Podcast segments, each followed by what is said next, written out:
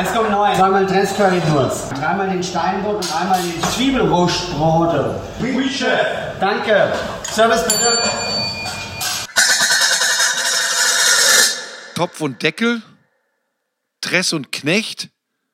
Was ist denn das? Ein neuer Podcast und zwar rund um das Gericht des Lebens mit Simon Dress und Jochen Knecht. Macht Spaß, klingt komisch, ist aber wirklich so. Das hier wird die 15. Folge von Topf und Deckel, dem einzigen Podcast, in dem es ums Gericht des Lebens geht. Und egal, was Simon und ich heute hier auch anstellen in Sachen Mikrofon-Performance, wird es für uns beide heute echt schwer. Wir haben nämlich heute einen Gast, der die Sache mit dem Mikrofon beruflich macht. Und zwar so richtig. Kann man sagen, ja. Also ihr könnt euch schon mal warm anziehen. Nein, nein, Quatsch. Ich freue mich hier zu sein. Absolut in der Tat, weil ich glaube, mit unserem Elberschwäbisch kommen wir heute hier bei unserem Gast nicht so weit. Ja, das kommt ja noch dazu. Mikrofonprofi und lupenreines Hochdeutsch. Nichts davon, Ja. nichts davon sind unsere Zuhörer gewohnt. Meine letzte Hoffnung ist, dass der Simon gestern Abend, unser Gast, ihm 1950 kulinarisch so beeindruckt hat, Das hat er. dass das hier eine entspannte Nummer wird. Das Also ich habe alles gegeben und ich hoffe, dass, äh, dass wir haben, also der Wein lief gut. Oh, aber hallo, ja, ich hatte die, die Weinbegleitung und da wurde man ordentlich begleitet, sag ich dir. Halleluja, ich glaube auch am Arm hinausgeführt nachher. Okay. Nee, schön, das war wirklich sehr schön. Es war ein, ein, ein ganz großes Erlebnis, muss ich sagen. So, und wer diese Stimme nicht kennt, der hat entweder die letzten 30 Jahre ohne Radio zugebracht oder steht grundsätzlich erst nach 10 Uhr auf. Herzlich willkommen, lieber Michael Wirbitzki. Hallo, wie schön hier zu sein bei euch. So, Michael, du moderierst äh, zusammen mit dem äh, lieben Sascha Zeus seit über 25 Jahren die Morgensendung bei SWR 3. Angefangen hat es aber 1996 mit On. Ja, so hieß die Sendung damals. Genau. Und das war ja auch ähm, war in der Zeit vor der großen Senderfusion. Genau, SWF 3. Mhm, SWF 3, der Südwestfunk und der Süddeutsche Rundfunk wurden ja dann zusammengelegt. Daraus wurde SWR 3 und uns hat man mitgenommen. Ja, und dann hieß, es, dann hieß das Ding Puls und heute ist es eben die SWR 3 Morning Show. Und das ist mit äh, 1,5 Millionen Hörern die erfolgreichste Morgensendung im deutschen Radio. So ein kleines, intimes Gespräch unter Freunden. Ja, man, man stellt sich ja komischerweise im Radio nie äh, viele Menschen vor und das ist auch gut so, weil man spricht ja immer nur zu einem. Ich spreche zu dir, Simon, oder ich spreche zu dir, Jochen. Wenn du im Badezimmer stehst, du hast die Zahnbürste im Mund oder sowas, du sprichst ja nicht zu 1, so und so viel Millionen und das soll man ja auch nicht. Der Ton soll ja bewusst privat sein und natürlich, wenn man zu zweit im Studio ist, wie der Sascha und ich, dann muss man auch so ein bisschen aufpassen, dass man, dass man äh, die Hörer, die Hörerinnen natürlich auch mitnimmt. Also, dass man nicht jetzt den Eindruck äh, erweckt, irgendwie wir unterhalten uns nur untereinander und haben hier Spaß im Studio und ob da jemand zuhört, ist uns wurscht oder so. Also, das ist, im Grunde ist es so ein Dreiergespräch, so wie wir es haben. Also, Sascha, ich und dann sitzt noch jemand mit am Tisch sozusagen. Und so eure, ist das 35, gedacht. und eure 35 alter Egos, die ihr noch dabei habt. Ja, ja, die wir natürlich auch immer dabei, Genau. das stimmt. du ja. bist ja aber nicht als Radiomoderator auf die Welt gekommen. äh, Große Überraschung, sondern du hast nach dem Abitur erstmal Geschichte in Bonn Mhm. studiert. Statt in dem historischen Archiv alte Schinken zu wälzen, ist dann aber doch der Radiojournalismus geworden. Und zwar mit einem Volontariat bei dem RTL in Düsseldorf und Ja, Luxemburg. ja. Danach SWF 3, Baden-Baden. Und damals hieß das Morgenmagazin noch Litfaßwelle. Toll. Was für, was für ein Herrlich. altbackener Zopfiger. Großartig. Ne? Ja, ja. Stellen wir alte Männer in, in, in, in, Sakkos vor und fliegen. Ja, ich glaube, der Gedanke dahinter war damals, die, die Sendungen hatten alle so, so merkantile Namen, also die irgendwas mit äh, Geschäft zu tun hatten. Also Litfaßwelle, das war natürlich dann die Werbung, klar, aber dann, dann kam die Funkboutique. Das klingt ja auch grausam am Vormittag. Ne? Und den Radiokiosk gab es auch. Und das Einzige, was überlebt hat bis zum heutigen Tag, gibt es auch immer noch im SWR3-Programm, ist der the pop shop. Den gibt es abends noch. Das war eben auch, ist auch ein Laden. Also der ist aus dieser Reihe dieser ganzen Dinge, die mit, mit, mit, mit Business zu tun haben, ist dieser als einziger übrig geblieben. Ja. Krass. Du hast das damals auch natürlich den ersten Preis gewonnen, den Kurt-Magnus-Preis als bester Nachwuchsjournalist Ja, ja, ja. Da war ich auch, ja, das hat, das hat mich auch warst du wahnsinnig gefreut. Ich war, ja, eben, ich war noch jung, ich brauchte den Preis. Geld gab es ja eh nicht. Den, den gab es vielleicht später beim Deutschen Radiopreis 2011. Es war umgekehrt. Beim Kurt-Magnus-Preis gab es Geld und dieser blöde Radiopreis ist halt so ein Plastikteil. Steht auf dem aber der ist natürlich sehr viel mehr wert, weil Grimme-Institut und so weiter. Ja, das ist hallo. natürlich schon ein, äh, ja, genau. Also wir, wir nehmen ein bisschen Haltung an. Mhm. Ähm, außerdem hast du noch ähm, mit Sascha Zeus zusammen mehrere Bühnenprogramme. Du hast ein paar Bücher geschrieben, Comedy-Formate ebenfalls preisgekrönt und hast natürlich noch ein paar legendäre Charaktere entwickelt. War Peter Gedöns eigentlich zufrieden mit dem Essen gestern beim Simon? Also der hätte garantiert was zu meckern gehabt. Also, was ist das denn da? Hör mal, das ganze Gemüse hier, wo ist denn hier das Fleisch? Ja, da kann ich ja stundenlang suchen. Hier, gib mir mal einen Löffel hier. So, Fe- Fine Dining kann der Simon, das, haben wir, das habt ihr ja gestern, ge gestern, ja, gestern erfahren. Ähm, bei deinem Gericht des Lebens bin ich mir aber sehr sicher, dass der Herr Bio-Spitzenkoch diverse Schweißperlen auf der Stirn wegwischen musste. Was ich mir komischerweise gar nicht vorstellen Ja, kann, weil es ist ja so- eigentlich so, es ist klassisch Hausmannskost, das ist ein kölsches Brauhausessen und so, aber du hast schon im Vorhinein gesagt, oh, oh, das ist, äh, das ist schwierig, äh, wa- was ich gar nicht so vermutet Du hast dir nämlich gewünscht, Himmel und Ed. Und, ähm, mit Flöns. Mit Flöns, ah, ja, genau. Also bei uns Schwarzwurst. Ja, genau. Ich sag mal, du hast gesagt, das ist der Kölsche Klassiker schlechthin. Und bei dir als gebürtigem Kölner, klar, dass du sagst, na, warum kennt man das denn nicht? Hier in Heigen-Ehestetten, da löst sowas schon mal gerne eine mittlere Kü- Küchenkrise aus. Ähm, Butter bei die Fische, Simon, wie schwer, wie schwer war es?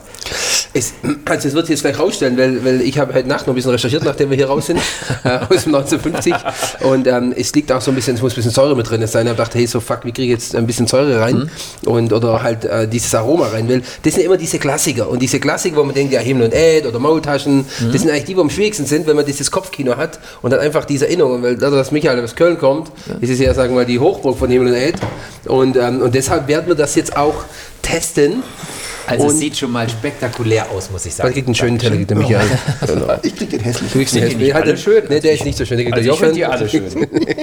Der Teller, ja, auf das was drauf so, also wir, ihr fangt schon mal an. Ja. Das Spannende ist, es gibt heute wirklich nur einen, der weiß, wie das schmecken muss. Das ist nämlich der Michael. Ähm, Wenn es so ein, so ein übles Geschmatze wird, das macht jetzt nichts, oder? Ja, okay. Ich habe Ja, Himmel und okay. Erd mit Flöns nämlich exakt ein Ja. einziges Mal gegessen, vor wahrscheinlich 1000 Jahren. In Köln natürlich, äh, nach, nach 12 und 20 Kölsch. Zusammen mit dem legendären Peter Lustig. Wir haben auf das damals neue Löwenzahn-Magazin angestoßen Mhm. und wir haben sehr oft angestoßen. Ich kann mich an nichts erinnern, Mhm. Auch nicht an Himmel Erd mit Flöns. Deshalb kleiner Bildungsauftrag, was das eigentlich sein soll.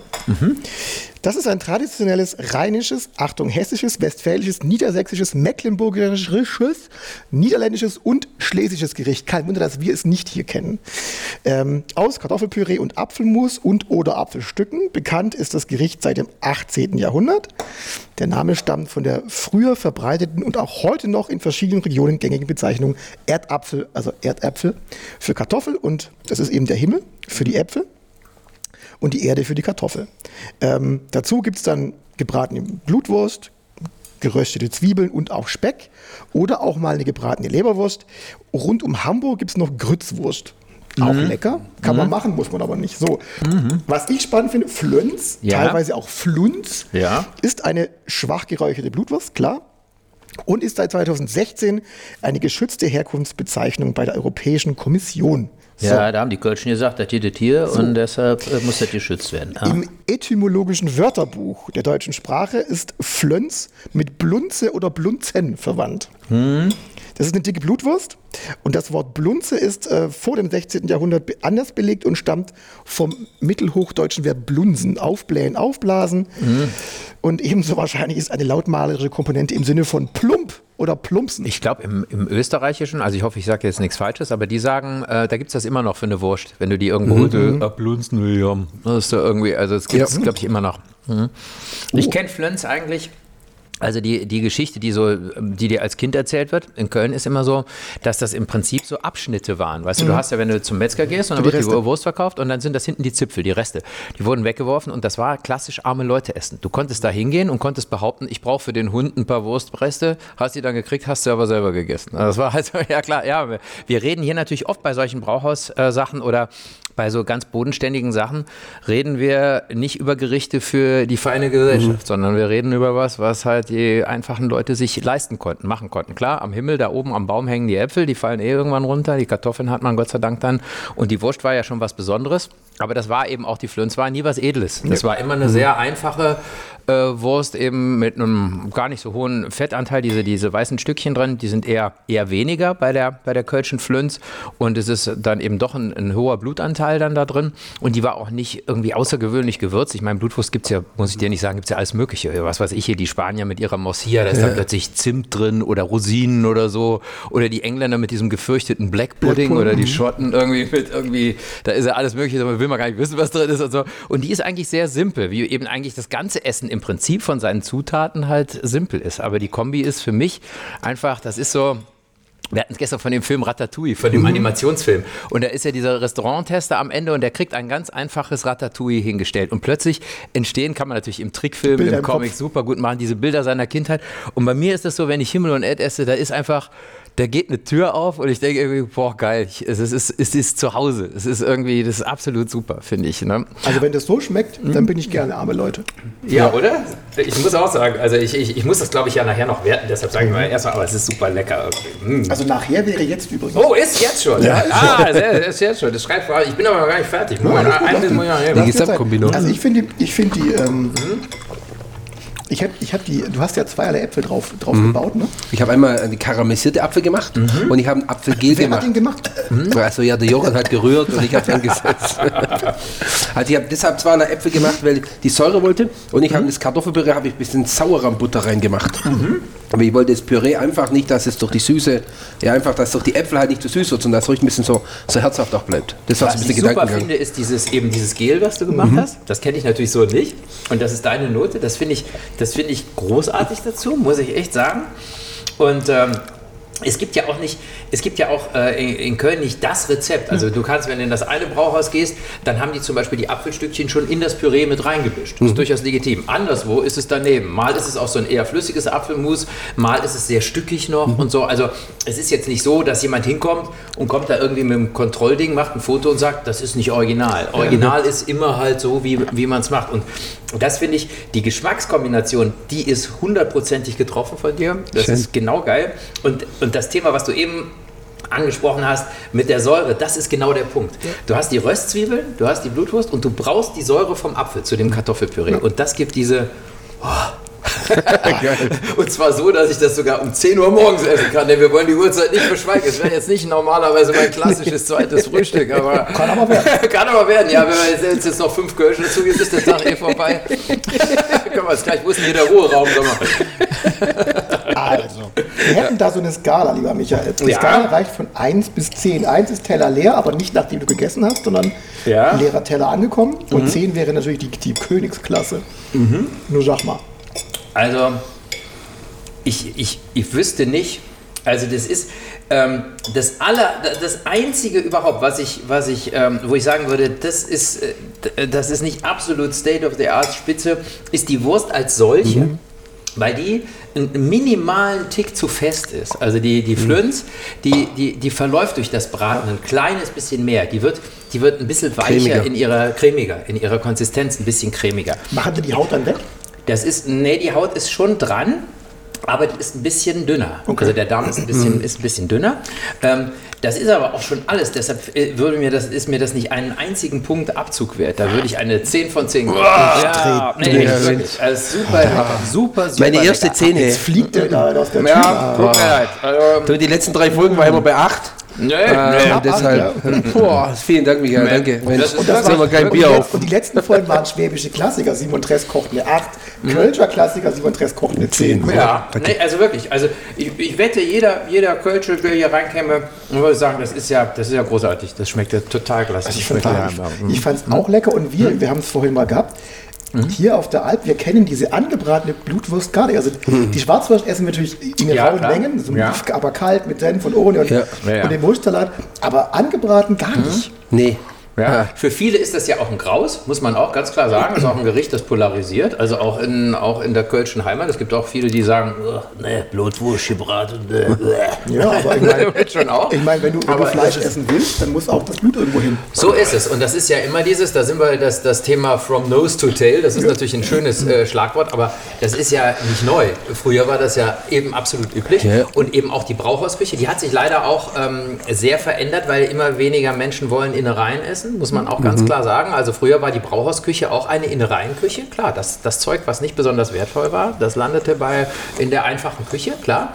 Und äh, heute, es gibt so, es gibt hin und wieder gibt es noch irgendwie so saure Nierchen rheinisch oder sowas, aber, aber sonst eigentlich nicht mehr. In bayerischen Brauhäusern, das weiß ich durch den Sascha Zeus, da ist es schon noch anders. Da gibt es noch so Lümmel und sowas alles. Also du hast denn, Schönes in. München hast du zum Teil hast du schon noch mehr Innereienküche und so, aber das ist halt generell ziemlich zurückgefahren. Ich finde es ähm, zum Teil schade. Ich mag auch nicht, also um Gottes Willen, ich esse nicht immer alles, aber ähm, ich finde schon, so ein paar Sachen haben durchaus ja auch ihre Berechtigung und ähm, das ist schade, dass das verschwindet von den Karten. ne? Absolut. Also das ist, ähm, und das fand ich auch das Spannende in dem Gericht, also wenn du gerade sagst mit der gebratenen Schwarzwurst, dass im Endeffekt dieses, auch wieder dieses Ehrliche, weißt du, dieses zu sagen, okay, mit so Gerichten kannst du trotzdem wieder auch was Deluxe machen, finde ich. Also weil, wenn man es wieder, wenn man es wieder neu denkt, äh, kann Also es das ist doch eine spannend geile werden. Geschmackskombination. Absolut, oder? finde ich auch. Das ist doch wirklich Süße, ne? Ja. Säure. Wie gesagt, Blutwurst, ich bin Ja. Team, Team Schwarzwurst. Ich liebe ich schon seit Also bei uns aber, also wenn ich so nachts um drei so richtig schön besoffen bin, dann äh, schön ein bisschen Senf aufschneiden, Ja, Schwarzwurst. großartig, Das oder? ist dann so Ja, ein bisschen schneidest Highlight. Ja. Ah, nee, ich schneide die Ja, Wurst ja. auf, aber richtig dicke Dinger. Kommt auf die Getränke an. Da schneidet man auch mal eine Tube Senf auf.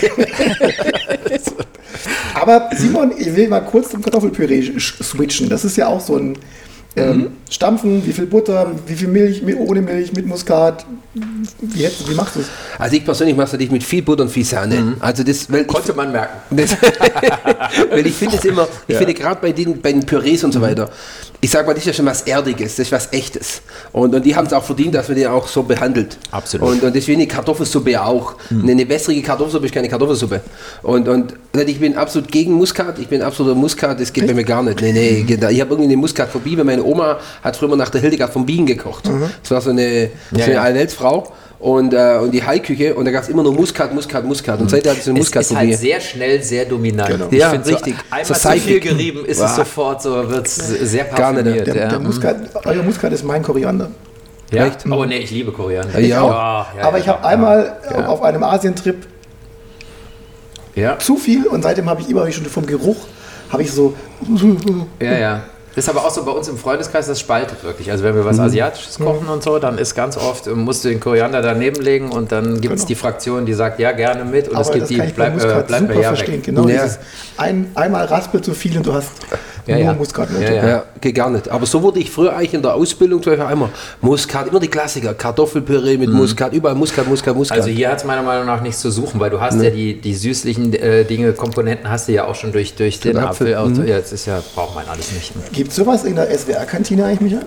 Ähm, da da trifft es jetzt den Falschen. Ich glaube, das letzte Mal in der SWR-Kantine war ich. Da, fuhren, da wurden die Lebensmittel noch mit der Kutsche gebracht. Also ich, nee, weil das hat jetzt nichts damit zu tun, dass ich da nicht hingehe. Die machen bestimmt einen guten Job, um Gottes Willen. Also jetzt, ich will jetzt hier nichts Falsches sagen. Aber das hat mit meiner Uhrzeit zu tun. Ich stehe ja um 3 Uhr morgens auf. Ich muss um 4 im Sender sein. Um 5 beginnt die Morning Show. Dann geht die bis 9. Dann haben wir noch Konferenzen, Trailer, Vorproduktion für den nächsten Tag. Und dann bin ich um 10 da raus. Da macht die Kantine gerade mal eben erst auf irgendwie. Also es ist ja so, das heißt, stellt Deutschlands dümmste Fragen? Ich natürlich. Denn Nein, das war auch keine Morning dumme. Show Moderator. Nee, nee, klar. auch. Das heißt, wenn andere Menschen zum Beispiel zum Mittagessen in die Kantine gehen, dann schlafe ich in der Regel. Ja, das ist meine Mittagsschlafenszeit. das ist echt eine so doofe Frage. Das Mann, ist aber eine die war aber auch wirklich blöd. Ich würde jetzt, also echt, ich würde es jetzt gern beschönigen, aber ich bin selten etwas derart Dämliches Ich, gefragt worden. Ich verkrümel mich jetzt in mein, in mein Fettnäpfchen und sage, alles gut, ich bin schuld. Nein, alles gut. Ich möchte auch noch was ganz kurz sagen am Anfang, weil das so hochnäsig kam, so von wegen, äh, das ist ja Blödsinn, wenn jemand, äh, der Hochdeutsch spricht, mit am Tisch sitzt, als wäre der irgendwie ein anderer oder besserer oder was. Ich liebe Dialekte, muss ich ganz klar sagen. Und ich bin ja mit einer Oberschwäbin verheiratet und ich, ich genieße das, wenn ich da auch mit am Tisch sitze, wenn sie mit ihrer Mama, mit ihrer Familie spricht. Ich liebe den kölschen Dialekt, ich mag das Bayerische vom Sascha und so. Und ich finde es gerade so schade, dass in unserer in unserer mobilen Welt, wo die Menschen so viel reisen und so weiter, wie wir halt in einer globalisierten Welt haben es die Dialekte ja zunehmend schwer, weil die Menschen einfach, klar, du hast ja früher, kamst du von einem Ort, also von Köln nach Frankfurt, kamst du in deinem ganzen Leben nicht. Das waren 180 Kilometer, das hat ein Mensch in der Regel früher, also hätte er zu Fuß gehen müssen, in der Vorauto oder vor äh, Und Zeit auch von irgendwie Eisenbahn oder sowas, eben. ja eben. Und das, und das geht natürlich zunehmend verloren. Und ich finde es gerade im Schwäbischen, finde ich es toll, weil hier ist es wirklich noch Alltagssprache.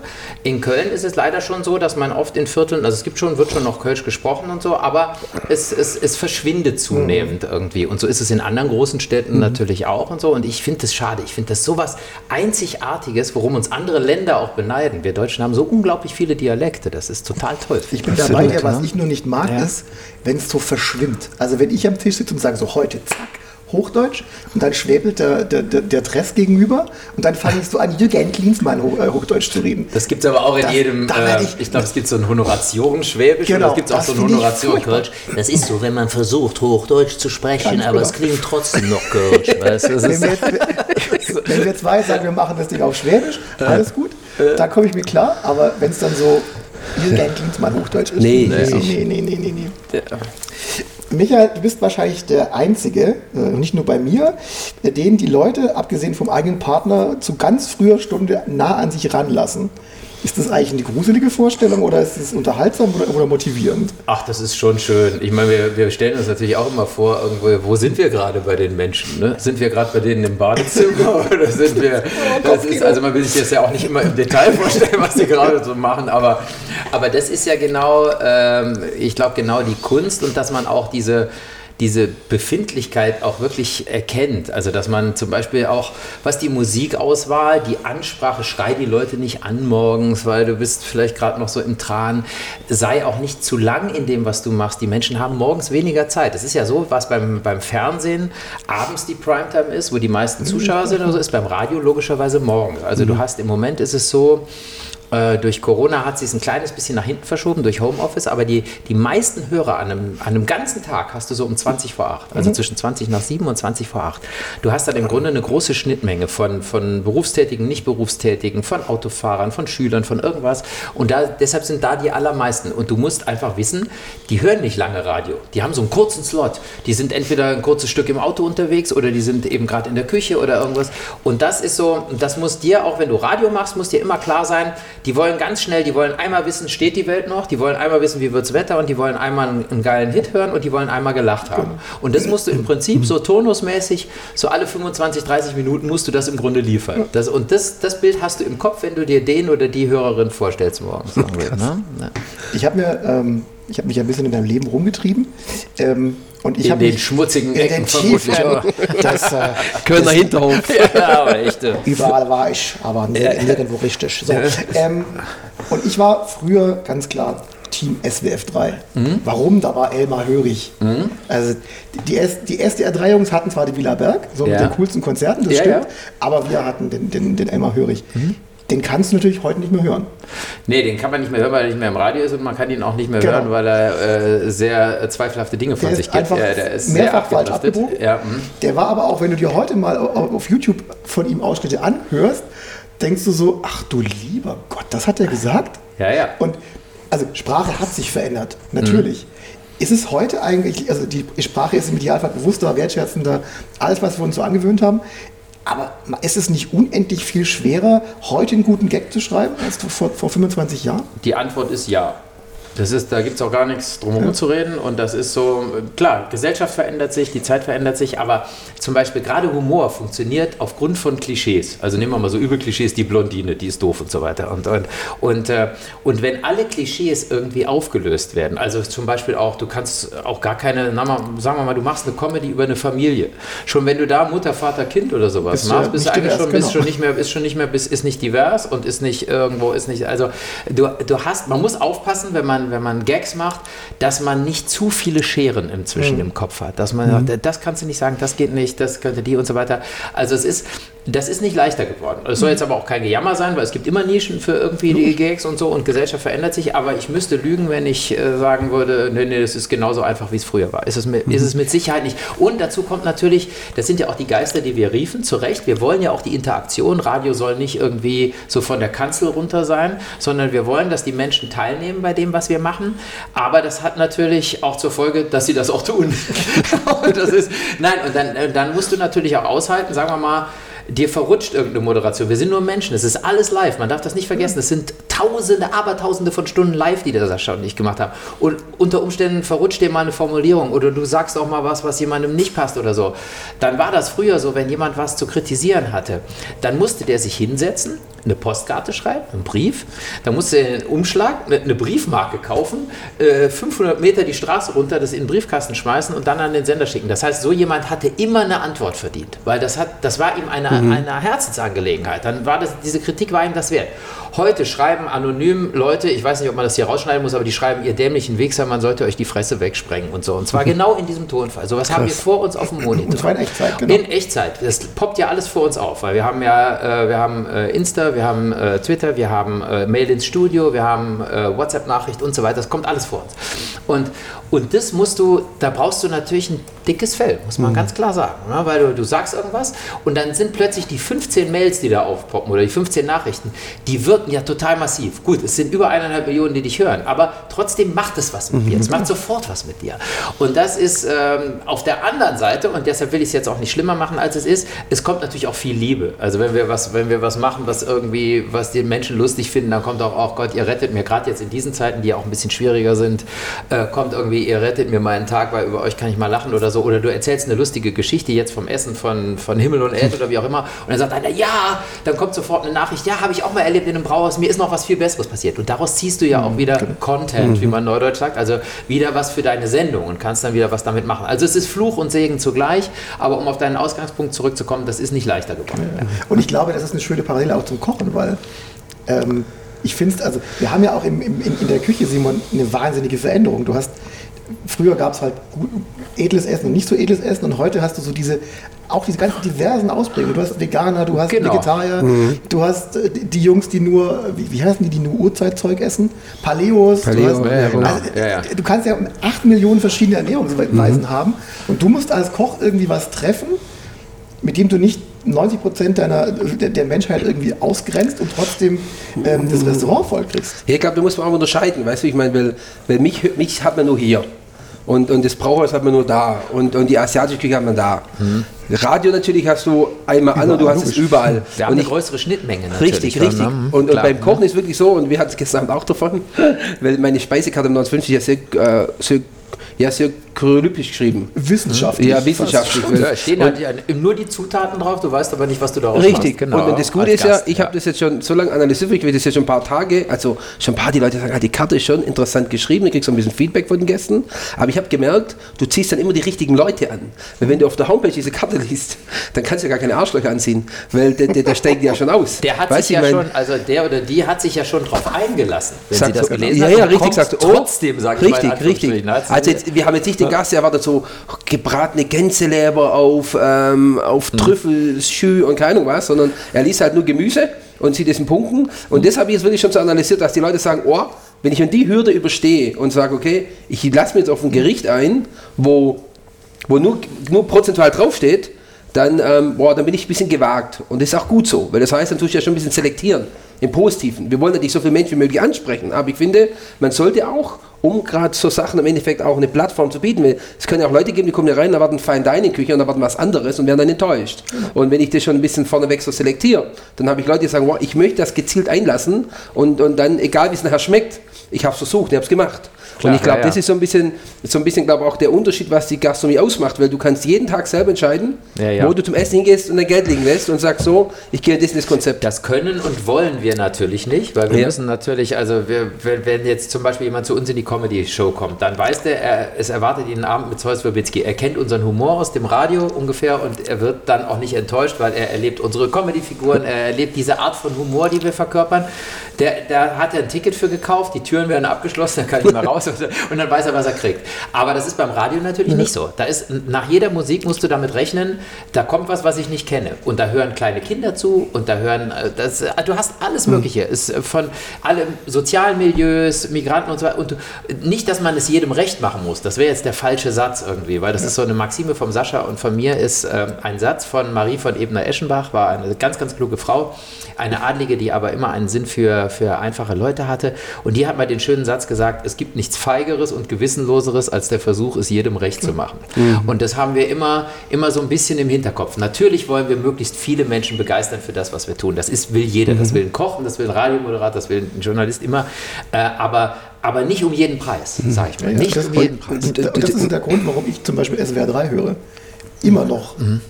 Weil ich, ähm, die, die es allen recht machen wollten, das waren die, die waren, das waren die Privatreiter, die mich morgens wahnsinnig gemacht haben, weil jeder morgens das verrückte, den verrückten Telefonanruf gemacht hat. Ja. Also es gab also eine Phase, da gab es diese verrückten, verrückten Telefonanrufe und die gab es auf jedem Privatsender immer morgens in der Dauerschleife. Und weil es offensichtlich eine bestimmte Zielgruppe gut fand. Das Klar, hat mich das, unfassbar das genervt. hatte ja auch seine Zeit. Ich meine, da waren auch ein paar Highlights dabei. Das, muss Genau. man, das darf man auch nicht vergessen. Aber jeden Tag- mh, irgendwann ist mal gut. Ja, Aber ja, das ist so, so wie Michael auch sagt, so geht es mir auch im Endeffekt. Man, man kann nicht alle glücklich machen. Das ist Fakt, es geht nicht. Und, und, und deshalb ist, glaube ich, immer das Wichtige, dass man das gesunde Mittelmaß hat, dass man nicht, äh, nicht erhaben ist oder, also was ich jetzt vorhin meinte, ist auch nicht irgendwie arrogant gesagt. Wir sagen, okay, wir wollen keine Arschlöcher haben, aber ich kenne natürlich auch meine Branche und ich kenne auch mit was wir, was meine Kollegen manchmal für Gäste auch zu kämpfen haben, ähm, die einfach natürlich dann manchmal die Sachen vielleicht nicht, äh, nicht honorieren und so weiter. Und deshalb, Ja. ich finde, man muss sich da, glaube ich, immer gleich committen und muss sagen, das ist meine Qualität, das ist meine Leistung, die kann ich abrufen und die kann ich auch zeigen in diesem Moment. Und, und dann bin ich gut, dann bin ich sehr gut. Aber mehr geht einfach nicht. Und, und da muss man die Leute einfach finden dafür. Wenn es nach vielen Digitalexperten geht, lieber Michael, ist das Radio ja schon seit, seit vielen Jahren tot. also- Ermordet von sozialen Netzwerken, YouTube und Streaming-Plattformen. Aber so richtig tot seid ihr ja nicht. Wa- Warum hält sich das Radio so? Was ist das? Warum ist es so zäh? Ja, man staunt. Ne? Also ich glaube, seit ich angefangen habe, Radio zu machen, sagt man mir, das ist sowieso am Ende. Das ist dann bald vorbei. Und äh, das, ist, ähm, das ist mitnichten so. Nicht mal diese ganzen Musikstreaming-Dienste bam, so. Die Kirche, Leute. Hast du dich schon ausmachen? Ist alles gut? Nö, ist alles okay. Das ist ein bisschen. Der Ofen klingelt. Achso, nö, der, Ach, das ist der Ofen, das Ach, ist das ist der Ofen, der klingelt. Ja, das ist nicht die Der Kirche. Der auf. singt ja auch. Wir der haben gerade Rinderbraten im Ofen gehabt. Das ist gut. Der ist jetzt fertig übrigens. Ja. Und äh, das, ist, äh, das ist der Punkt, dass du ähm, selbst Musikstreaming-Dienste, Spotify und so weiter, die, die man auch, das, da hat man gesagt, das ist jetzt wirklich der Todesstoß fürs Radio. Du hörst nur noch die Musik, die du willst und so weiter. Wer will denn nur hören, was er eh schon kennt? Also natürlich gibt es da auch jetzt inzwischen Algorithmen und die schlagen dir was vor und so weiter. Aber dieses, dieser, dieser, dieser USP, wie man so schön sagt, also der, das Alleinstellungsmerkmal vom Radio ist nach wie vor Personality, Entertainment. Wenn du, wenn du einen Moderator, eine Moderatorin hast, die du magst oder so, du weißt nie genau, was kommt als nächstes. Das ist jemand, du, du magst das und dadurch wird das Radio auch überleben. Einfach durch, durch Personality. Die Menschen wollen Sascha und mich hören, dass dazwischen äh, die gleiche Ed Sheeran und, und äh, Dua Lipa Musik läuft, wie sie überall woanders läuft. Das ist, die mögen sie auch, aber das ist, das ist nicht das, weshalb sie das hören. Also auch, aber eben, sie wollen, sie wollen dann irgendwie das, das Entertainment oder die bestimmte Aufbereitung von Themen und so. Und deshalb, glaube ich, wird das Radio überleben. Die Frage ist nur, auf welchem Ausspielweg. Also die UKW-Sender werden natürlich irgendwann sowieso abgeschaltet. Dann hast du, hast du entweder DAB oder die Leute hören verstärkt auch übers Internet genau. äh, ne, und, und streamen und so weiter. Aber deshalb wird das Radio äh, interessanterweise, glaube ich, auch immer eine Zukunft haben. Während hingegen zum Beispiel das Fernsehen, das lineare Fernsehen, zunehmend Probleme hat, was man nie gedacht hätte. Man hätte gedacht, das Radio stirbt x äh, Jahre Genau. vorher. Also Fernsehen, der Bedarf an, an, an, an visuellen Dingen wird natürlich bleiben, aber die Menschen äh, äh, lassen sich immer seltener darauf ein, dass irgendwas zu einer bestimmten Uhrzeit läuft, äh, stimmt, sondern du holst dir das, was weiß ich, wann du es willst, wo du es willst und auf welchem Gerät du es willst. Also das wird eher schwierig. Ich glaube, das ist, auch, das ist auch der Grund, warum Podcasts gerade wieder im dritten Frühling haben. Mhm. Klar, es ist kein Radio, aber es ist, ich kann es mir zu einer beliebigen Uhrzeit hören und Genau. es ist, es Ich kann ist so, stoppen zwischendurch und dann kann es ich ist auch so ein später bisschen weiterhören. Urlaub für überreizte Rezeptoren, weil ich Fernsehen oder auch wenn ich online bin, ich habe Flimmer, Audio, es, ist, es bedient ja jeden Kanal, den ich so habe. Und Radio oder ein Podcast, das ist für die Ohren. Da ist drumherum erstmal nicht viel und das ist so ein bisschen ruhig runterkommen. Und deshalb ich glaube ich auch, dass das noch ewig gehen wird. Trotzdem müssen wir es natürlich anders machen als früher. Eben Ja. diese Punkte, die ich eben genannt habe, die muss man mehr nach vorne stellen, denn zum Beispiel so als reines Informationsmedium, klar, das Radio ist immer noch schnell, sollte es auch sein, aber wenn jetzt zum Beispiel, wenn, wenn man morgens wach wird, dann äh, guck auch ich, also, obwohl ich ein Radio mache, bin, schalte ich jetzt nicht als allererstes Radio, sondern ich habe auf dem Nachttisch das blöde Handy und dann sehe ich, ist irgendwie eine, eine, eine Push-Meldung oder irgendwas gekommen oder so, dann bin ich schon informiert. Also dieses reine Infoding, was Radio früher auch bedient hat, das alleine ist es nicht mehr. Ich muss dann schon irgendwie ein anderes Ding, ich muss die Informationen anders aufbereiten, irgendwas bieten, was zum Beispiel jetzt das blöde Handy nicht kann oder so. Dein, dein, dein Vater, das hat mich echt überrascht, Ja. war Regisseur und Drehbuchautor und hat bei Sendungen Regie geführt, die haben Generationen von Kindern geprägt, mich auch. Hallo Spencer, Mhm. Ja. Sesamstraße. Ja. Die Pfefferkörner prägen gerade meine Kinder. Ja. Ähm, landet man mit so einem Vorbild automatisch in den Medien? Oder Ach, das weiß ich nicht. Meine Eltern waren da nicht besonders scharf drauf. Also mein Papa ist so ein Typ, ich sag mal, der, der ist so ein Typ, der brennt von zwei Enden ab. Der, der, der ist äh, Regisseur auch immer noch und auch Theaterautor hat jetzt gerade mit 81 hat er in Hamburg ein neues Theaterstück inszeniert, das er selber geschrieben hat und so war, Michi, ist alles super geworden und ich also ist, das ist echt ein Phänomen, mein Dad. Aber er war nicht unbedingt scharf drauf, dass ich in den Medien lande, weil er hat also wirklich auch eine, eine Aufsteigergeschichte. Also das hat, äh, der musste sich da richtig hocharbeiten. Und, äh, und, und ähm, als ich geboren wurde, meine Eltern waren sehr, sehr jung. Da lief es äh, finanziell alles noch nicht so doll und so. Und ich glaube, für meine Mutter war das immer so ein, so ein Schockding. Die hat immer gedacht, nee, nee, bloß nicht Gott, noch so noch einer. nicht noch so einer irgendwie, der am Anfang nicht weiß, wie er am Ende des Monats die Miete bezahlen soll. Also die war eigentlich, sie hat mich lustigerweise auch durch meinen Opa, der Jurist war, hat mich meine Mutter auch bestärkt, doch mal anzufangen, Jura zu studieren. Und dann habe ich nach einem, ganz einem was Semester habe ich gemerkt, das ist überhaupt nichts für mich, um Gottes Willen. Also wa- was soll ich da und so, war dann umgeschwenkt, war dann auch sehr unglücklich, wusste auch nicht so genau, was ich machen soll. Ich habe relativ lange gebraucht, hatte aber natürlich immer schon eine Medienaffinität. Ich habe Schultheater gespielt, ich habe ähm, dann doch ganz früh auch im Schulfunk, im WDR so, so Kinderrollen gesprochen, weil die suchten immer Kinder, die sowas machten. Das war natürlich zum Taschengeld aufbessern und so war das ganz okay. Aber bis ich wirklich wusste, wo es hingeht, das hat eine ganze Weile gedauert. Also, und meine, gerade meine Mutter war nicht besonders scharf das darauf. glaube ich. Ah, Aber Hallo Spencer, mein Fan, also Held meiner Jugend, ehrlich. ja, ja. Und natürlich die Pfefferkörner. So, Held meiner Tochter, Heldin, Heldin meiner Tochter, die neuesten. Meine neueste Lieblingsfrage, lieber Michael, ist, ähm, wenn du als Gemüse wiedergeboren werden würdest, Ja. als was würdest du aus der Erde kommen? Tomate. Tomate. Tomate. Gnadenlos raus, Zack, Tomate. Und warum Tomate? Ich liebe Tomaten. Ich finde, die Tomate ist einfach was Göttliches, was man aus der alles machen kann. sauer, also ist ein bisschen alles- Und Die hängt ja, auch lange in der Sonne eigentlich. Ja, ja. Ist auch ja, schön eigentlich ja. so Wir immer. haben auch immer selber Tomaten irgendwie am, am Haus. Das sind zwar nur so Kübel und so, aber das ist für mich irgendwie, es ist eine göttliche Frucht irgendwie. Heißt ja auch Geil. Pomodoro. Boah, irgendwie, da ist ja, ist ja aber immer die Tomate hat man nicht, ne? Nee, äh, äh. schön. Tomate ist immer, immer interessant dann, weißt du, weil ich finde, das gerade wenn man die Tomate mal analysiert, das ist ja wirklich ein Gewächs. Ja, Ja, das wachsen ist kann, wie alles. es will Die kann salzig sein, süß sein, sauer sein. So, ist halt alles. Ist es ein ne? Nachtschattengewächs? Ja, ne? Ja, ist es, Oder- oder? Das Äh, weiß ich nicht. Ich weiß nur, ist halt ja nichts Europäisches, ist Genau. aus Südamerika ja auch. Wir, ja. wir Und googeln. Wir googeln. Ja. Ich liebe es ja kulinarisch äh, mal links und rechts abzubiegen und die Kombi aus Kartoffel, Äpfel, Zwiebel, Blutwurst. Das, äh, das mache ich jetzt öfter. Wer es selbst ausprobieren will, Simons Interpretation von Himmel und Äd Mm. mit Flönz. Das Rezept gibt es wie immer auf www.gerichtdeslebens.de und Natürlich interessiert es uns, äh, was dich weiter umtreibt, lieber Michael. Preise hast du reichlich. Sascha Zeus hast du ja auch jeden Tag. Ihr habt sogar Merchandising-Tassen, habe ich gesehen. Ja, ja, ja, gibt's auch. Mit, Ähm, mit so Sprüchen von unserer Comedy-Figur ja. Peter Gedöns und Frau Viertaler und der Erklärbär und so weiter. Genau, Ja, ja. also unbedingt äh, zeugenswitzki.de, glaube ich. Ähm, ich habe gelesen, dass aber ähm, du hast deinen ersten Roman fertig. Ja. Keine Comedy, sondern Krimi. Ja, Wie kam denn das? Ja, das ist, ähm, ich habe, um nicht in einen Corona-Frust Ja. zu fallen, wie ja viele Menschen. Und ich muss sagen, also bei, bei allem, was man so im Radio ja auch an Frohsinn verbreitet, was auch schön ist, und wir sind so dankbar, dass wir diesen Job haben, weil die Moderation, die bleibt uns ja auch in schwierigen Zeiten. Ich sag mal so, der Sascha und ich, wir sind beide nicht angestellt beim Sender. Viele Menschen denken immer, ja, wir sind so SWR-Urgestein. Wir sind, frei, wir sind Freiberufler und zwar komplett frei. Ja, ich habe da keinen Vertrag und nichts. Und, äh, und deshalb ist es so, wir leben natürlich auch von unseren, von unseren Bühnenshows, mit denen wir unterwegs sind. Äh, und die finden nun mal nicht statt zurzeit. Und und schon seit längerer Zeit. Und wir hatten eine neue Tour geplant, eine neue Show geprobt. Die Hallen waren alle ausverkauft. Wir reden über 600 bis 800 Leute. Wir mussten die Menschen immer wieder bis zum heutigen Tag entweder vertrösten oder das Geld zurückzahlen. Wir haben keine, keine Firmenauftritte. Wir machen natürlich auch mal für eine, wir sind durchaus käuflich, wir machen auch mal eine halbe Stunde für irgendwie eine Firma oder so, für eine Betriebsfeier und so gibt es auch. Es gibt keine Betriebsfeier. Du kannst, und das ist, das ist was, ähm, das setzt uns schon zu, weil man natürlich ja die guten Jahre mitnehmen möchte, klar, und das ist ja keine Frage. Und dann habe ich mich aber hingesetzt, um nicht zu, zu, zu, äh, zu sehr in, in Depressionen zu verfallen und habe im ersten Pandemiewinter, also vorletzten Winter dann schon, habe ich meine Festplatte aufgeräumt, Computer aufgeräumt und so und habe mal so alten Kram und dann finde ich plötzlich einen Anfang eines Romans.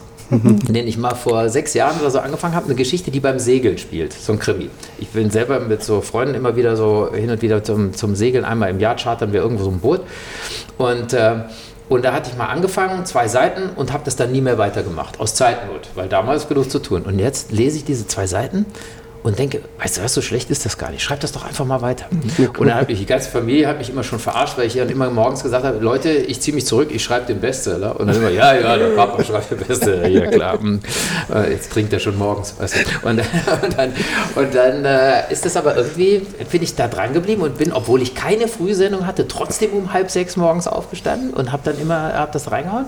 Und dann, dann hatte ich das auch irgendwann fertig, habe das in, in wenigen Wochen runtergeschrieben. Und äh, meine Frau als Testleserin sagte, das ist total super, das ist spannend und was weiß ich und ist auch ungewöhnlich von der Form. Und da muss man ja aber erstmal einen Verlag finden. Und das ist so, ich glaube, für einen Verlag gibt es keine größere Pest als irgendeinen, der unverlangt ein Manuskript einschickt. Schon wieder einer, der glaubt, er wäre irgendwie äh, ja, ja, genau. Preisträger und sowas. Und habe dann aber, um das abzukürzen, habe großes Glück gehabt, bin auf jemanden gestoßen, der sofort sagte, ja, ich nehme das mal mit und der meldete sich schon nach 14 Tagen und sagte, wollen wir machen. Und das ist der Aufbauverlag in Berlin, also gar nicht mal eine kleine Fläche, sondern ein relativ großer Verlag. Verlag. Ja, ja, ein großer Verlag mit einem tollen Programm. Auch mutig, genau. Und jetzt im März erscheint es. Heißt Ja, cool. 8 in Böen 9 und ist ein Segelkrimi. Genau, man kann es schon vorbestellen, dieses gute Stück. Das habe ich nämlich getan. Ah, okay. ja, ja, bin ich, dann möchte ich aber auch ein Feedback haben. Das kriegst du sehr gerne. Also ich habe es wirklich vorbestellt ja. gestern. Ich habe gedacht, Mensch, cool, weil ja, ich habe deine alten anderen Bücher gesehen, das ist ja Mhm. alles sehr, sehr witzig unterhaltsam und dann kommt der, kommt der Roman dachte, das wird bestimmt geil. Ich werde berichten. Also, und jetzt spielen wir aber erst noch zum Schluss unser traditionelles Küchen-ABC. 26 Memory-Kärtchen mit Wortpaaren aus der Küche, zum Beispiel A wie Anrichten oder Absturz, Ja. B wie Bratwurst oder Baklava. Du wählst 10 Karten aus, gibst die dem Simon und äh, dann entscheidest du dich immer für einen Begriff, der auf der Karte Okay, steht und alles wir klar. gucken, wie Zehn suche ich aus. Zehn Stück. Genau. Okay. Notariell gemischelt. Ja, Nummer. sehr gut. So. Die, oh, die sind zum Teil packen die anderen. Nee, okay. Nee, nee, sind die so- sind ja, mehr, okay, mehrfach überklebt, weil Simon meine Fragen immer blöd findet. Ja, Das sind zwei. das, waren, das waren zwei jetzt. Das waren überklebt. zwei. Simon sagt immer die Dann nehme ich aber zwei. Wie viel haben wir? Fünf haben wir schon. Fünf haben wir. Sechs. Okay, dann, dann nehmen wir die noch. Sieben, Die hier sieht auch sehr gut aus. So. Nehmen wir die noch. neun. So, hier klebt noch Ketchup dran, dann nehmen wir die noch. Ja, das war letzte Woche. Der, der, hat- der Roland hat, hat gesabbert. nein, nein. Okay, legen wir los. Äh, Gin oder Guacamole? Guacamole. Gu- Echt? Ja, ja, Avocado-Typ? ich, ja, ich liebe äh, Guacamole, liebe ich irgendwie. Zu was? Ich mag auch mexikanisches Essen total gerne. irgendwie Dippen einfach. Ja, ja, klar, schöne Burritos und äh, ja, doch schon. schon Ja, sehr, sehr Guacamole. Ja, klar. Ich meine, die Avocado ist ja so, so arg in Mode und man weiß dann immer, man hat ja, das ist ja auch schon, ist wie mit den Gags. Du hast immer sofort im Hinterkopf, oh Gott, Avocado Superfood, da wird wieder, irgendwo wird Wasser Millionen abgegraben, es Wasser, gibt viel zu viel Wasser. Avocados und die werden um die Welt geflogen und sofort schlechtes Gewissen und äh, ja, ich, ich schnitze mir meine Avocado demnächst aus einer Möhre und dann ist es gut. Aber man kann aus dem Avocado-Kern kann man eine Pflanze ziehen, weißt du, ne? Ja, ja, das weiß ich. Ja, Ja. und, und wir haben zum Beispiel unserem äh, Patenkind jetzt zum Ja. Geburtstag eine Avocado-Plantage aus Spanien geschenkt, die nachhaltig angebaut werden. Die ganze Plantage? Nee, nicht die Plantage, ein Baum halt. Aber das ist Ja. interessant und da kriegst du immer so eine Ernte jetzt. Also ich finde, die Avocado wird auch gerade wieder neu erfunden. Man darf ja die Avocado nicht immer so als Nein. negatives Nee, Killer nee, sehen, klar. sondern Ja, ja, es bauen gerade wirklich Ja. gute Konzepte auf, Ja. die Avocado wieder lebenswert macht. Weil heutzutage man sagt so wie Avocado, Ja. Gottes Willen und Wasserressourcen, aber Ressourcen, aber in Spanien zum Beispiel, da gab wirklich coole Projekte hochgezogen. Und es ist einfach, die, die kann schon viel. Es ist kann irgendwie ein tolles viel, das ist Ding. das Schöne. Also, ja. Und Guacamole ist einfach was Großartiges. ich also. auch. hm. So, Tatar oder Tiramisu? Äh, oh, das ist schwierig. Ähm, Tatar habe ich ewig nicht gegessen, mochte ich früher ganz gerne. Inzwischen bin ich, glaube ich, eher so. Nee, doch, ich bin doch der Tatar. Müsste ich jetzt unbedingt mal wieder essen. Mit so, mit so einem Ei. Zum und Ei so. ist ja Also alles, wo, Also, wo heute die, die, die Vegan- Vegetarier sagen, ah, den Todunfall. naja, wenn es ein gut gehaltenes Viech ist und das ist, da müssen wir nicht drüber reden. Das, äh, also das, das ist eine gute Anregung, habe ich ewig nicht gegessen. Ja, ja, ja, ja. Weil Tiramisu mag ich auch sehr gerne, aber ich bin äh, jemand, der sehr wenig Süßes isst. Ich mag, mag nicht so wahnsinnig Bin gern sehr neidisch. irgendwie. Ja, nee. Ja, ist auch mein Problem gerade. Aber ja, äh, nee, ich bin. gut, es geht ja auch erst das Tatar, dann das Tiramisu. Jetzt an den Ja, ja. Feiertagen. Ja, also es sollte nicht ein zu kreativer Koch beides mischen. Also nicht alles, was Fusion-mäßig auf den Tisch kommt, ist auch gelungen, finde ich. Der Also, Bettwinkel unterm Weihnachtsbaum. genau. Äh, Mandelmilch oder Mayonnaise? Mayo. Mayo. Ja, ich, äh, früher klassischer Pommes mit Mayo, Kölsch dazu, Typ, klar, absolut. Ja, ja. Und da finde ich auch wieder, das ähm, hat jetzt auch wieder mit meiner Heimatgegend zu tun. Wir waren natürlich ganz oft in Belgien. Die belgische Grenze ist von Köln quasi um die Ecke. Und das ist ja wirklich so, dieser, dieser Kult, den die um Pommes frites betreiben. Jeder sagt, ja, blöde Pommes oder so. Aber wir waren früher in der Hahn an der, an der Nordseeküste in Belgien. Und da war Malino hieß der und schon sein Vater hatte diese Fritür, diese, diese äh, und dann, dann stand der früh morgen, habe ich schon gedacht, wieso macht denn der jetzt schon Fritten? Und dann hat er wirklich diese, diese geschnittenen, die waren auch selbst geschnitten und so, aus auch einer bestimmten Kartoffel, diese belgische Bindchen, nur für Pommes wird die ja überhaupt wieder gezüchtet. Und dann hat er da morgens tonnenweise Zeug vorfrittiert. Das fand ich total irre. Also welchen Kult um Pommes frites, der machte das ja alles schon vorher, bevor die Menschen kamen.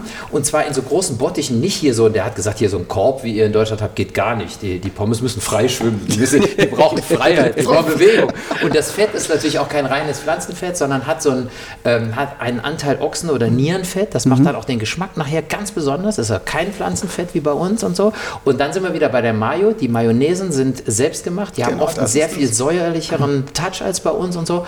Ich finde, das ist was ganz anderes, wenn man das da isst. Und das hat mit dem, was man hier oft kriegt, irgendwie an der Imbissbude gar nichts Deshalb zu tun. steht da ist ganz Mayo auf der Karte, weil ja, ich, Mayo finde ich, bin total wirklich geil. für das Comeback der Mayo. Und zwar Ja, nicht ja. die gekaufte pappige, Ja, ja. Sondern so selbstgemachte, auch mit ein bisschen Knoblauch mal drin oder mit ein bisschen Kräutern. Finde ich was Ja, ja. sensationell. Ja, ja. Ich bin Team Mayo. Kommt wieder, kommt wieder, wartet's ab. Nogger, Nogger oder Nelke? Weißt du Nogger nochmal? Nogger war so ein Eis, oder? Ach so, ja, gut, Gut, da bin ich natürlich so, ähm, eben Süßes esse ich nicht, ich esse auch nicht viel Eis, also klar esse ich mal ein Eis oder so, deshalb bin ich beim Nogger, bin ich glaube ich nicht dabei. Ich mochte aber den Kult, ich fand es eine geile Ja. Marketingidee und es ist auch ein bisschen Kindheit irgendwie, dieser, dieser Slogan damals, Nogger dir ein, das war irgendwie, war, war schon, eine, schon eine gute Sache. Kenn ich, kenn ich gar nicht mehr. Nee, Du, also Simon ist ja wirklich nee, du bist glaube ich, ganz, ja. eine ganz schlimme Kindheit. Wirklich ganz schlimm. Also, nein, nicht ganz schlimm. aber, aber seine Mama, äh, Gesundheitsberaterin, Nach- genau, nach. Honig Dingsbums. gesüßt, Dr. Burger da. es gab nur Honig, gab Okay. keine Hanuta und gar nichts. Also die, die Ja. vier Jungs Ja, deshalb, wirklich... deshalb Nogger ging mir voll vorbei. Also, Ja. sorry, Jungs. Also wie gesagt, diese, die, die hatten damals auch eine gute Agentur. Ich meine, Langnese-Sachen, das kannte man. Man kannte, man kennt kannte die Songs aus der Flutschfinger und so weiter. Also das war schon irgendwie, und Nogger war einfach ein, ein cooles Produkt. War wahrscheinlich das letzte Zeug, Fett, Zucker, wie, woraus halt so ein Industrieeis zusammengesetzt ist. Aber das, das war ein cooles Produkt. Kannte ja. jeder. Ja. Bis heute. Also, also ich. Hanuta oder Hummus? Hummus. Auf jeden Fall. Hummus finde ich großartig. oder? Ich mag auch die arabische Küche total gerne. Und die auch Hummus kannst du ja auf tausend Arten machen. Irgendwie mag ich total gerne. Mal scharf mit Chili drin, dann irgendwie. Also finde ich toll. Ist was super. Ist- Erst in den letzten Jahren äh, entdeckt. Meine beiden Söhne lieben Hummus irgendwie. Das ist Lustigerweise mein Sohn auch, der fährt voll auf Hummus ab. Ja, ja. Und er ist normalerweise eigentlich so ein richtiger Wurst-Junkie. Aber Hummus geht bei ihm immer. Ja, aber ich finde auch, das hat durch die israelische Küche und durch diese, ähm, es gibt Haya Maiko, es gibt ja, wie gesagt, die hat das wirklich in Deutschland sehr revolutioniert, auch in ein neues Lifestyle reingehauen, wo du wirklich sagst, okay, dieses, auch dieses Teilen, und das finde ich das schön, sagen wir, was, was ja Humus oder sagt gerade auch diese israelische, diese arabische Küche einfach hat. Und Ja. ich glaube, das macht es wieder aus, dass du immer alles durch den Humus ziehen kannst eigentlich. Absolut. Finde ich tolles, tolles Essen. Wir haben Bluetooth oder Blutorange. Ja gut, da bin ich einfach auch durch den Job bin ich schon sehr Bluetooth-affin und brauche es überall und so. Und die, die Blutorange ist natürlich wär- auch eine feine Sache. Wer jetzt schlimm was sagen würde, eigentlich erst jetzt. Äh, Ja, ich muss nee, auch nicht. jetzt mal heute. So, Ingwer Irish Stew?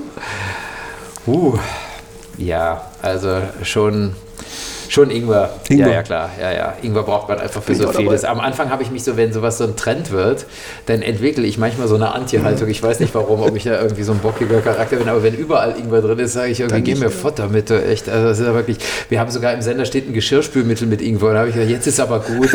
echt. Also, und dann ist in der Schokolade Ingwer und da Ingwer und so. Ich finde, das, das ist, ist was Tolles, ganz klar. Ähm, äh, du kannst unglaublich viel damit machen, eben nicht nur in der asiatischen Küche, kannst du auch, was weiß ich, wenn du ein Zitronenrisotto machst oder irgendwas, also finde ich, schon- finde ich schon super, also ist schon sehr vielseitig. Lustig, äh, hatte so eine Reporterreise nach Australien und da sind wir durch so einen botanischen Garten in Sydney, der einer der schönsten überhaupt ist und so, und da waren so riesige Blumen und dann sagte der Guide, der mit uns unterwegs war, was ist denn das da und so, und ich hatte keine Ahnung, ich wusste nicht, wie das als Pflanze aussieht, man kennt immer nur diese krumpelige Wurzel, ist eigentlich eine hübsche Blume, Genau, das ist mir auf- schön, so ja. Hawaii, ich wusste genau überhaupt so. nicht, wie Ingwer aussieht, das ist eine total schöne Pflanze. Wir waren, wir waren auf Hawaii, da wächst das Zeug ja mehr oder weniger auch wild. Und jeder, jeder Hawaiianer, das ist oh, Gingerflower, das, das ist doch nicht Ingwer. Ja, ja. Das ist ja wirklich schön. Wir kriegen nur diese krumpelige Wurzel. Und, und wir wir haben ja auch beim Ingwer das Thema, das Avocado-Thema, ne? muss ja aus, aus, aus China oder Peru hierher, hierher fliegen, aber ähm, es gibt inzwischen auch deutschen Ingwer. von der Reichenau. Zum Beispiel von der Reichenau. ja. Das, ja, aber ich finde, das hat natürlich auch viel mit dem Klimawandel brutal zu tun. Also das ist echt, wir haben ja letztes Jahr auch Kichererbsen angebaut auf der Alp. Süßkartoffeln wachsen schon in Deutschland. Brutal. Also ich glaube, das macht schon viel aus jetzt. Es ist auch nichts gegen ein Gewächshaus zu sagen, wenn man das jetzt zum Beispiel auch wieder regenerativ halt beheizt, Ja. warum dann nicht oder so, das ist ja völlig okay. Ja. Und ich glaube, das wird sich schon viel verändern jetzt über die Jahre noch mehr. Also echt Ja, krass eigentlich, dass du eigentlich das nicht mehr so weit hast. Und dann stellt sich die Frage, ob da noch ein Highlight ist. Stelle ich mir manchmal. Weißt du, wenn ich denke, so, so Sonderheiten, gerade wie Avocado jetzt oder Ja. gerade Ingwer, wenn es nur noch hier wächst. Ja, ja. Ich sag mal Fluch und Segen, sag mal. Weil es dann irgendwie das, Es, es entexotisiert. So richtig. Ja, man will ja auch bei anderen Sachen, man will nicht alles immer auch vor Ort haben. Ich finde, das ist ja auch so immer noch ein Reiz des Reisens. Ich war immer total enttäuscht. Wir waren immer früher immer, immer in Andalusien und sind auch jetzt noch da gerne einfach nur so ein Ferienhäuschen und kaufen dann halt die Produkte, die es dort gibt, auf dem Markt und wie auch immer. Und ich finde es ganz enttäuschend, wenn dann plötzlich sowas in Baden-Baden, wo ich lebe, dann sehe ich das da plötzlich im Regal, so ein urspanisches Produkt. Dann denke ich immer, ach nee, scheiß Globalisierung, ey. Echt, äh, wirklich, es geht mir langsam auf den Sack, weil du hast dich dann im Urlaub, hast du dich so darauf gefreut, weil es das nur dort gibt. Und plötzlich liegt das in Baden-Baden im Regal, da habe ich schon schlechte Laune. Und dann schmeckt es zu Hause auch meistens Ich freue mich da zu Hause nicht drüber. Ich will das dort haben. ja, das, das klingt jetzt völlig bescheuert. Nee, Ja, aber das ist schon richtig. Es schmeckt dann zu Hause auch scheiße Ja, ja, eben. Weil du bist dann nicht in, in Andalusien, sondern Es gehört eben alles in eben das ähm, und, und bei Regen. Aber das Krasse ist, wenn man es dann mal mitnimmt oder irgendwie hier testet, dann, dann liegt es eh eine Zeit lang eh im Regal rum und man isst es eigentlich nicht. Man sagt, ach komm, die nehmen wir uns mal die Flasche Wein aus Italien. das ist- ja, ja, das finde ich immer echt so, so faszinierend eigentlich. Man hat es gekauft, aber weiß ja nicht mehr damit anzufangen. Ja.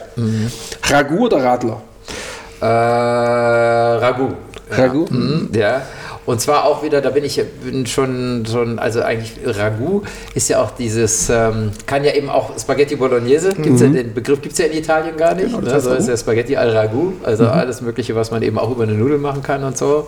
Zum Beispiel auch ähm, äh, im, im, wo ist das, in der Gegend um Padua, aus, aus Pferd und so. Die machen so Pferderagout auf die Nudeln und so, auf so Breitbandnudeln. Das schmeckt total lecker. Also Das ist gut. Man, darf das ja kaum sagen, weil wir Pferdefreunde auch immer, also das wäre jetzt zum Beispiel im Radio auch ein schwieriges Schwierig. Thema. Absolut, ja, ja klar. Also Dabei ist zum Beispiel jetzt hier so der urrheinische Sauerbraten aus Köln, ist auch ja. Pferdefleisch. Ne? Und Ist es noch so?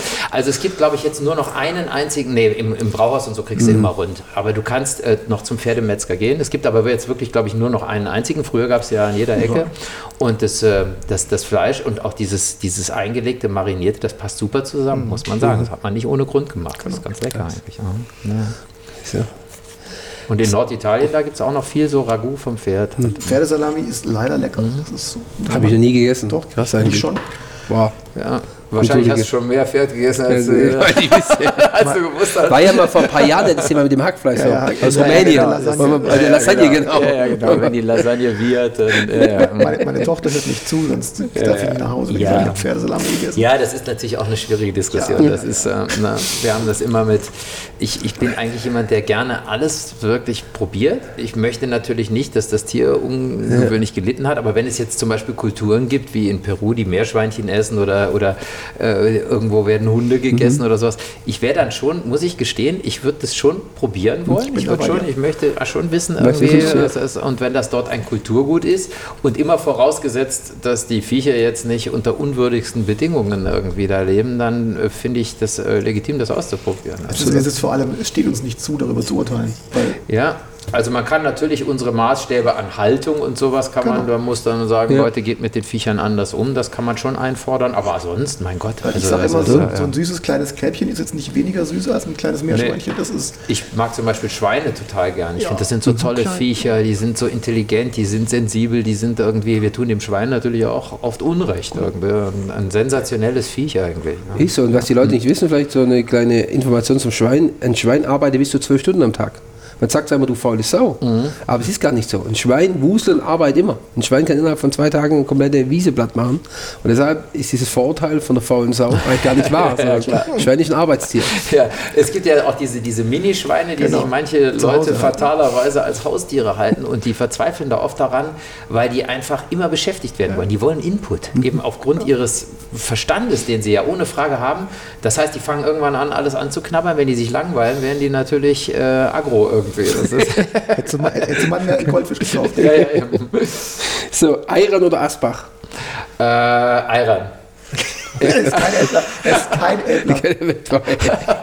Ich habe bei Asbach, ich habe mal eine Weile gekellnert, so beim Studium in so, einem- in, so, einem- in so einem Lokal in Bonn auf der Terrasse, so eine 600-Mann-Terrasse und ich war der, der Schankkellner, musste die Getränke raushauen im Minutentakt und so weiter. Und, und das ist, da habe ich einfach schlimme Erinnerungen an Asbach. Weil, äh, das ist so, weißt du, dann, dann kommt auch so ein, so ein Kellner, dann, der dann irgendwie, die, also die, die da draußen auf der Terrasse waren und dann so zum Stressabbau, dann so irgendwie, ach komm, du mir in die Cola, du mir in Asbach. Also, so, so, da heißt ich, okay, das war, fand ich aber alles gruselig. Okay, äh, das ist jetzt nicht so meins. Simons Lieblingskarte.